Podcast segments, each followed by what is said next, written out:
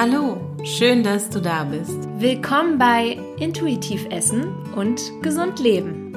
Wir sind Linda und Annette. Mit diesem Podcast wollen wir dich dabei unterstützen, deinen Weg zu einer gesunden Lebens- und Ernährungsweise zu finden. Also, begib dich mit uns auf deine ganz persönliche Reise.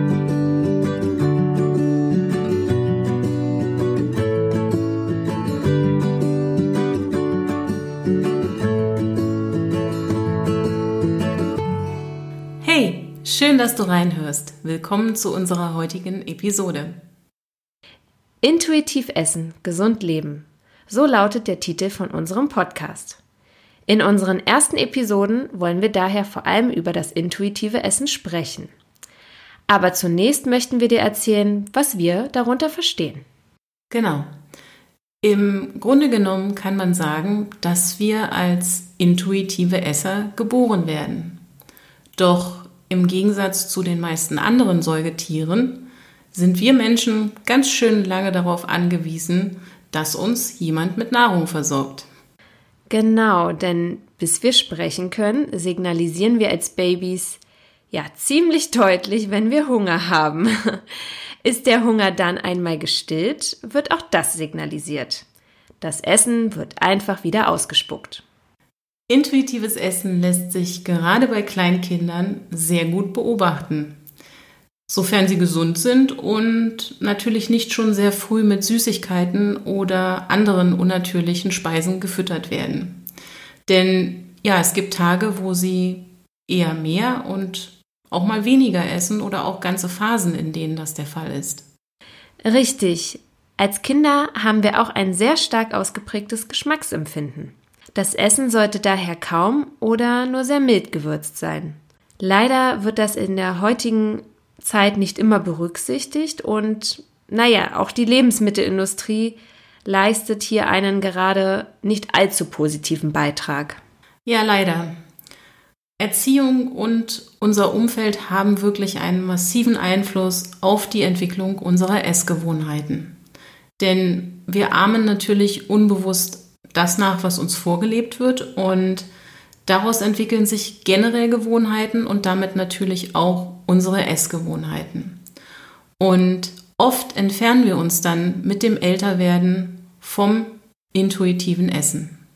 Annette, du hast mir ja damals im Zuge unserer Ausbildung erzählt, dass du das intuitive Essen auch erst wieder erlernen musstest.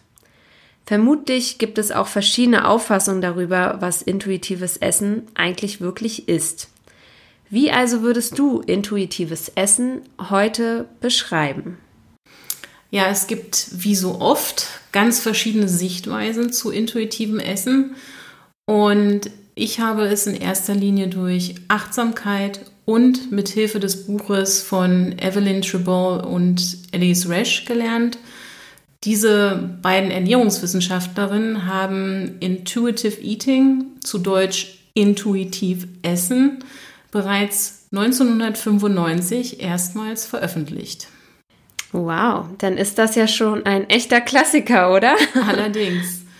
Ja, und das Erstaunliche ist, dass ich das Buch bereits zum ersten Mal 2006 gelesen habe Leider muss ich sagen, war ich damals noch so gefangen in meiner Diätmentalität, dass ich das Konzept einfach nicht richtig verstanden habe.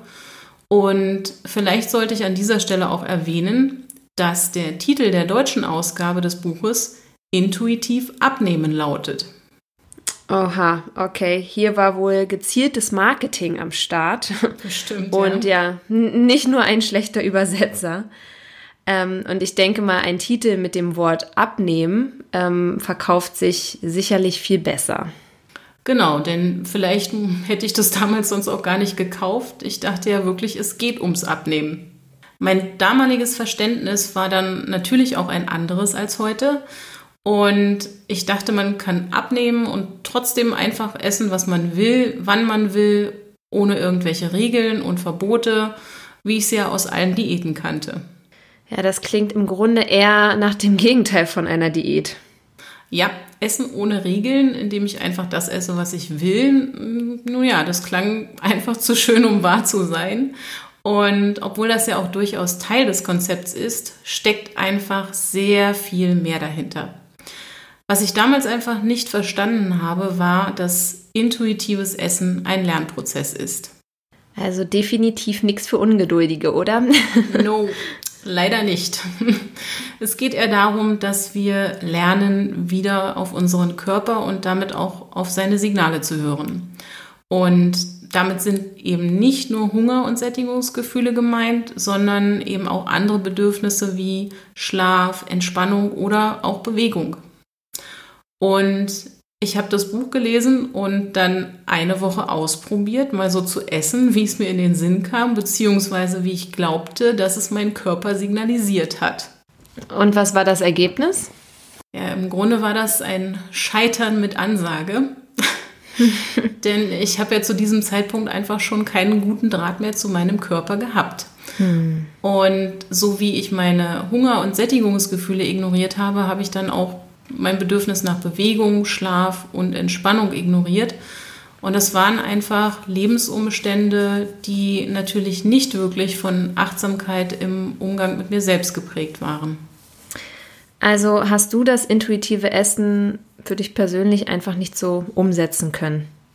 Nein, denn ich habe halt mir wieder die Zeit genommen, mein bisheriges Verhalten zu reflektieren. Und damit meine ich nicht nur das Essverhalten, noch wirklich das Konzept zu verstehen und damit konnte ich es natürlich auch nicht umsetzen. Und ich habe dann eigentlich einfach so weitergelebt wie vorher. Das hieß dann tagsüber kaum was gegessen und damit meinen Hunger ignoriert und dann am Abend natürlich völlig ausgehungert, zu schnell, zu viel und auch nicht besonders gesund gegessen. Und nach einer Woche bin ich dann zu dem Entschluss gekommen, dass das nichts für mich ist denn ich wog dann auch gleich mal ein Kilo mehr. Oh je, verstehe. Das Konzept hat dich also damals noch nicht wirklich überzeugen können, deinen damaligen Lebensstil und auch deine Ernährungsweise oder überhaupt deine Einstellung zum Essen von Grund auf zu ändern, richtig? Ja, leider. Also ich war, glaube ich, einfach noch nicht bereit dafür. Denn wer kein intuitiver Esser mehr ist, der kann das natürlich auch nicht innerhalb von einer Woche werden. Und hatte ich schon erwähnt, dass Geduld nicht gerade eine meiner großen Stärken ist? Äh, ja, das hast du. ähm, ich bin aber zugegeben auch eine von der eher ungeduldigen Sorte. Aha. Ähm, also ich kann dich daher sehr gut verstehen und ich denke auch, dass äh, der die ein oder andere von unseren Hörerinnen ähm, da bestimmt ähnlich ist.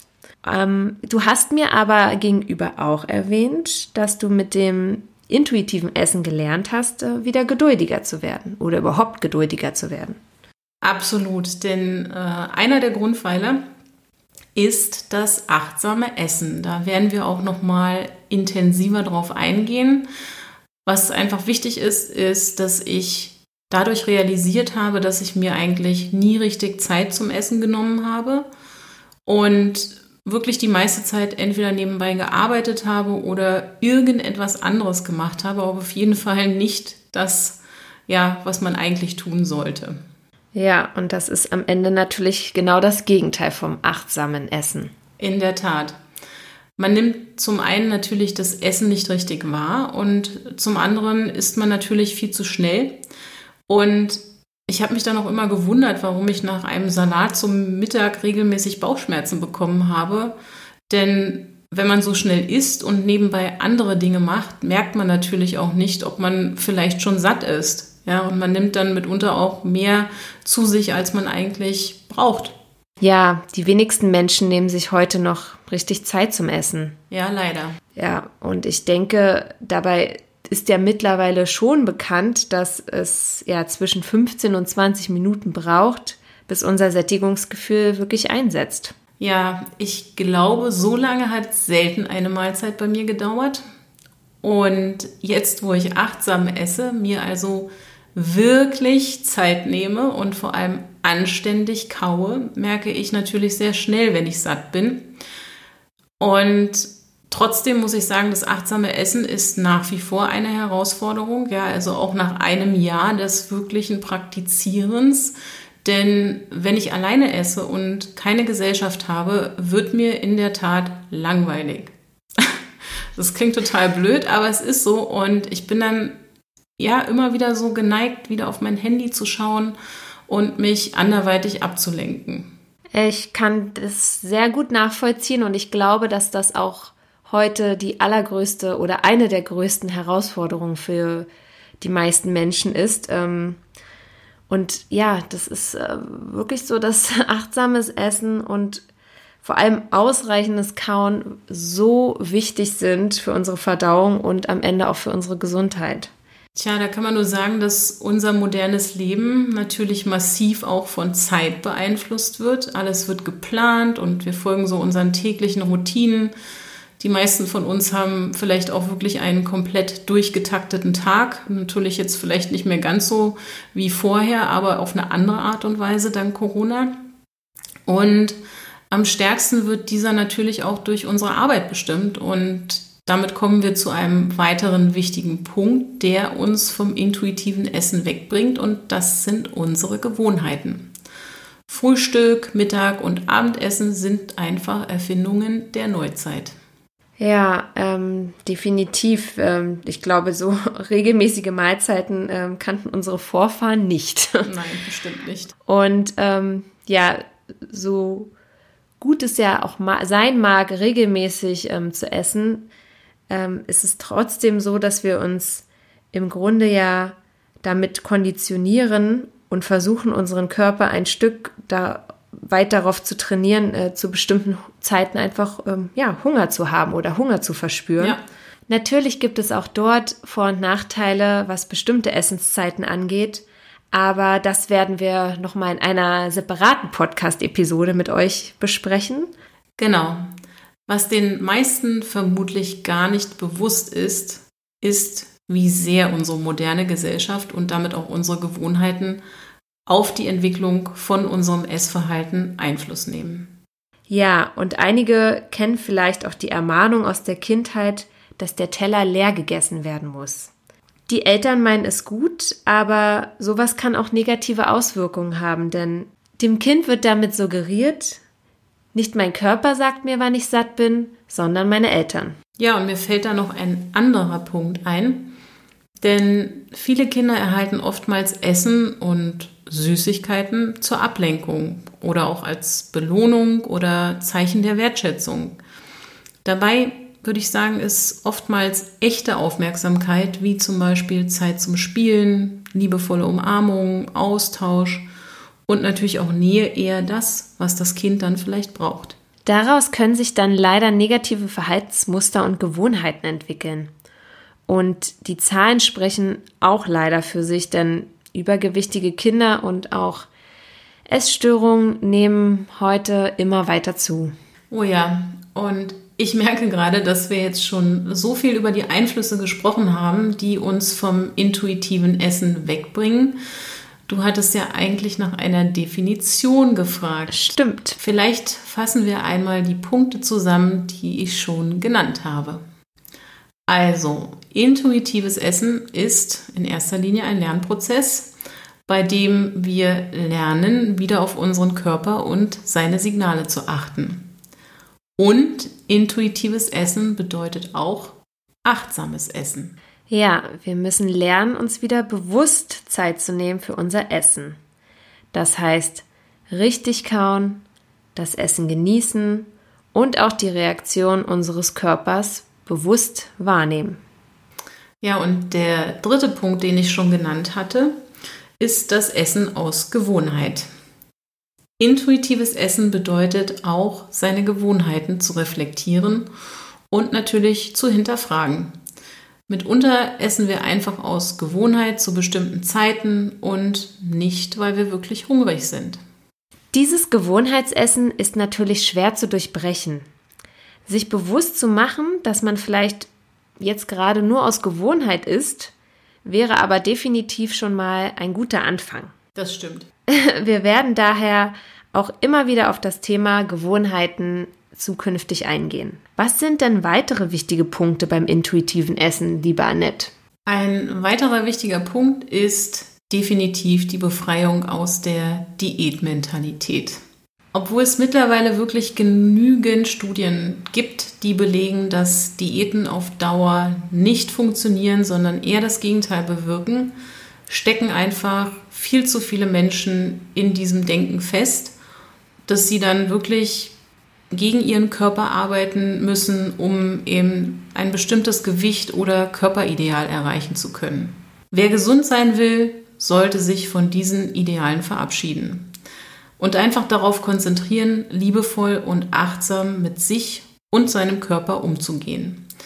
Denn wenn man das macht, dann ist der Körper auch viel eher bereit, sich von überflüssigen Funden zu lösen. Und nicht, wenn wir ihn weiter stressen und zusätzlich unter Druck setzen. Eigentlich doch ein Wahnsinn, dass immer noch mit den Versprechungen der Diätindustrie geworben werden darf. Selbst wenn wir alle exakt das Gleiche über einen bestimmten Zeitraum essen würden, so ja, würde unser Körper doch komplett unterschiedlich darauf reagieren. Das stimmt und ich glaube sogar dann, wenn die Personen mit der gleichen Größe und dem gleichen Gewicht starten würden, denn unser Stoffwechsel sowie auch unser Körper ist so individuell wie unser Fingerabdruck. Vielleicht sollten wir einfach mal lernen, Vielfalt zu akzeptieren. Ich kann mich ja auch nicht kleiner machen und du wirst nie so groß sein wie ich. Hm. Doch, mit High Heels. oh ja, mit Mörder High Heels. ja, aber am Ende, ne, Spaß beiseite. Es wäre ja auch total langweilig, wenn alle Menschen gleich aussehen würden. Ja, und mit dem Ablegen der Diätmentalität sollten wir auch das konsequente Einordnen von Lebensmitteln in gut und schlecht ablegen.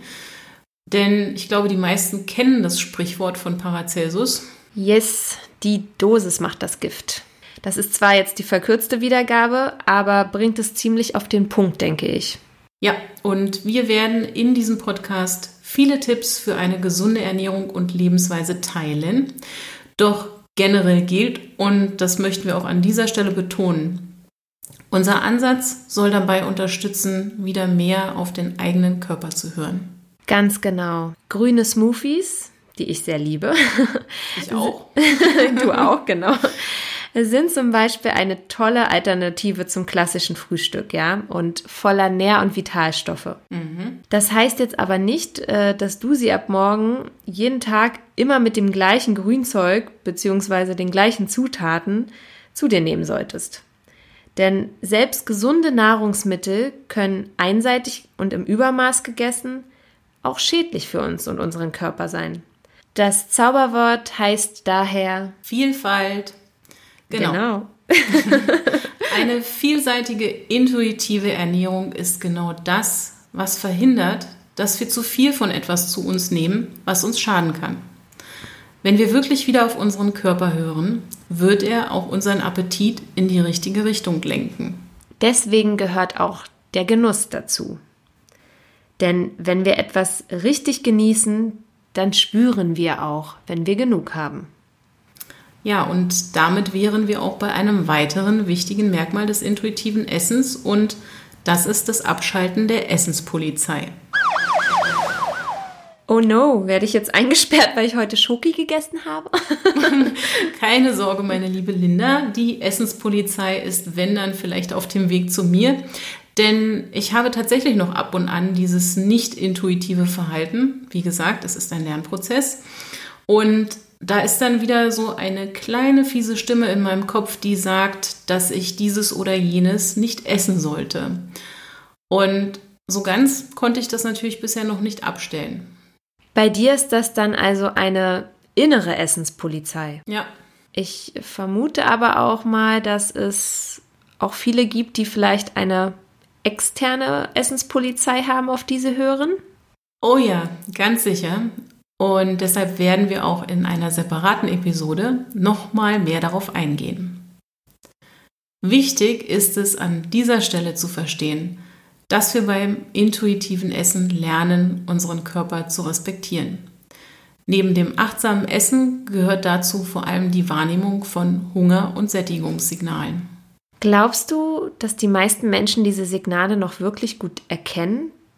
Beziehungsweise zwischen Gelüsten und dem echten Hunger differenzieren können?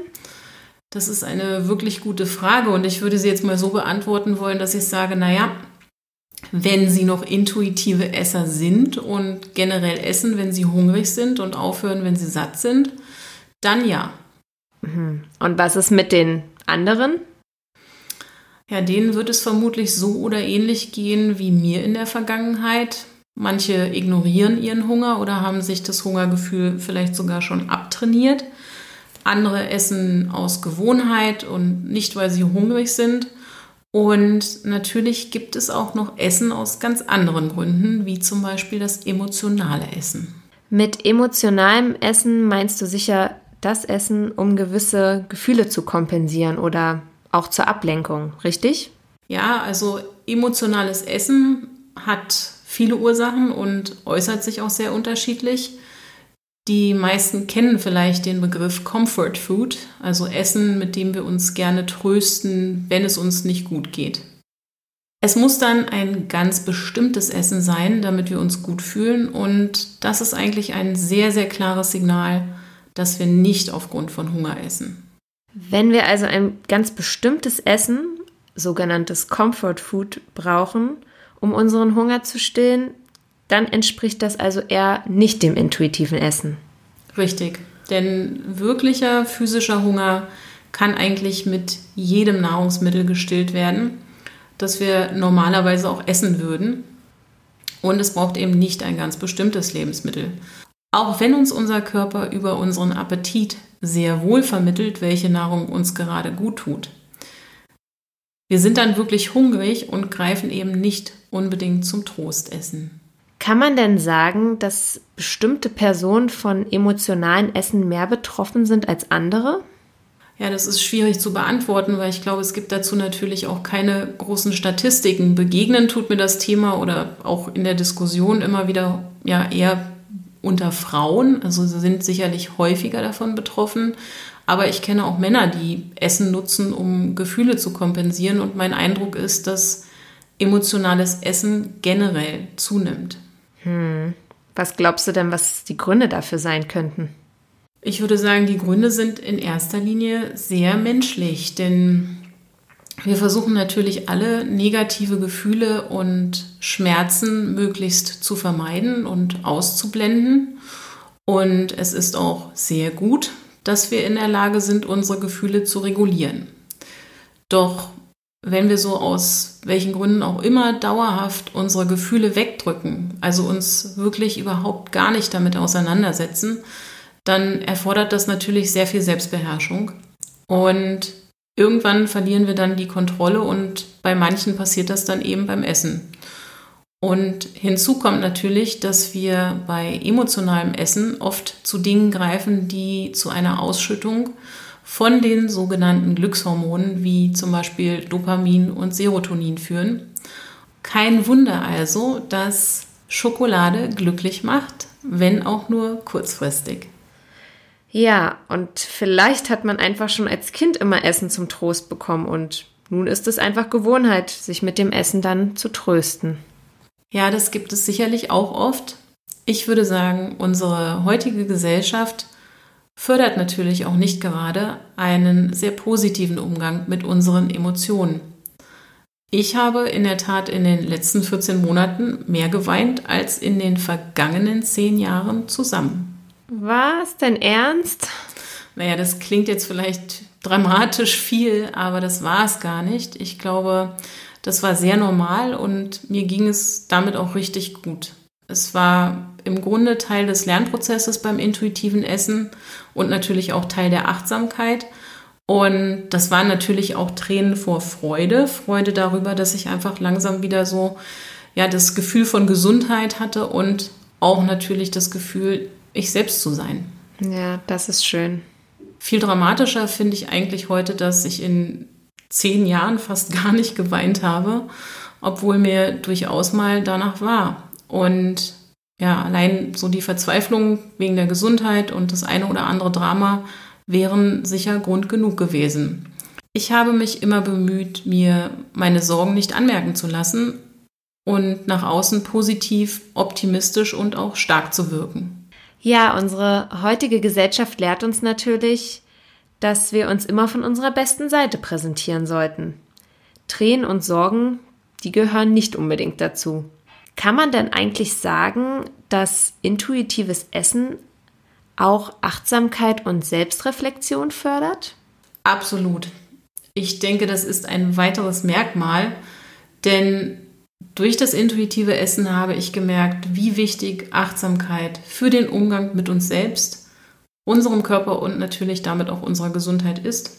Positive wie negative Emotionen gehören einfach zu unserem Leben.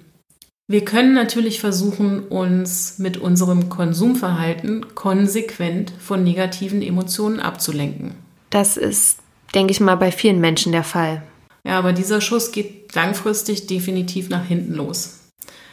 Wenn wir stattdessen achtsam mit unseren Emotionen umgehen und auch die negativen zulassen, dann gewinnen wir wirklich viel für uns selbst. Denn oftmals sind es gerade die negativen Emotionen wie Angst, Trauer oder Wut. Und ich denke da gerade wieder an einen ganz bestimmten Arzt von der namhaften Berliner Klinik. Oh ja, da erinnere ich mich auch gut. Du hast erzählt, wie wütend er dich damals gemacht hat. Ja, und Wut ist eigentlich so gar nicht meine Natur.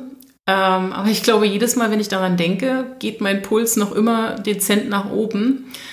Auf jeden Fall sind es gerade solche Situationen und diese Emotionen, die uns dann auch neue Wege gehen lassen und zu uns selbst führen. Ganz genau, das haben wir schließlich ja beide selber erlebt. Und das hat uns ja auch hierher geführt.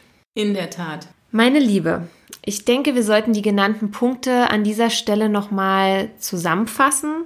Auf jeden Fall. Es gibt sicher einige Definitionen von intuitivem Essen im Netz. Und wir möchten auch immer dazu raten, dich bei anderen, die darüber berichten, umzuhören.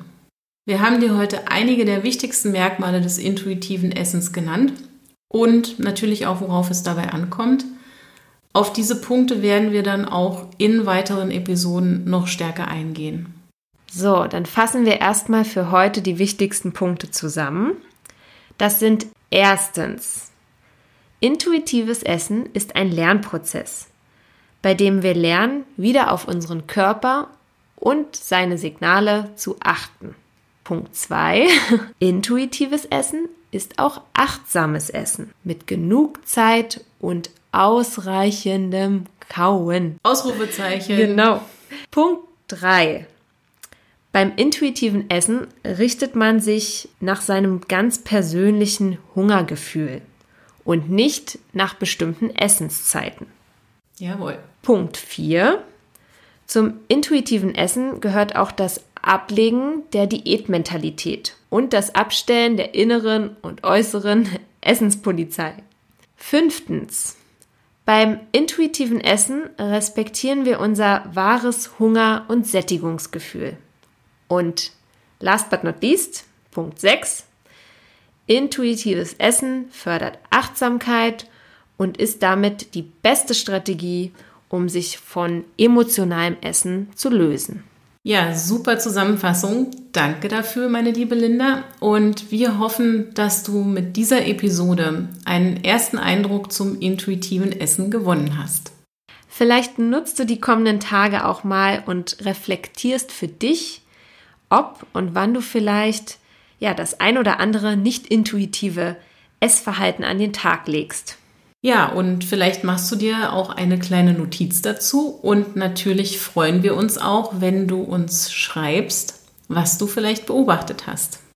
Oder vielleicht hast du ja auch Fragen an uns, dann schreib uns und wir nehmen diese gerne mit in den Podcast auf. Wir freuen uns, dass du in diese zweite Episode reingehört hast. Wenn dir unser Podcast gefällt, dann abonniere ihn am besten, damit du keine neue Folge verpasst. Natürlich freuen wir uns auch, wenn du ähm, eine positive Bewertung dalässt, denn ja, für uns sind die Bewertungen natürlich der schönste Applaus für unsere Arbeit. Yay! Immer freitags kannst du dir übrigens noch einen kurzen Praxistipp von uns anhören. Also, stay tuned. Deine Linda und Annette.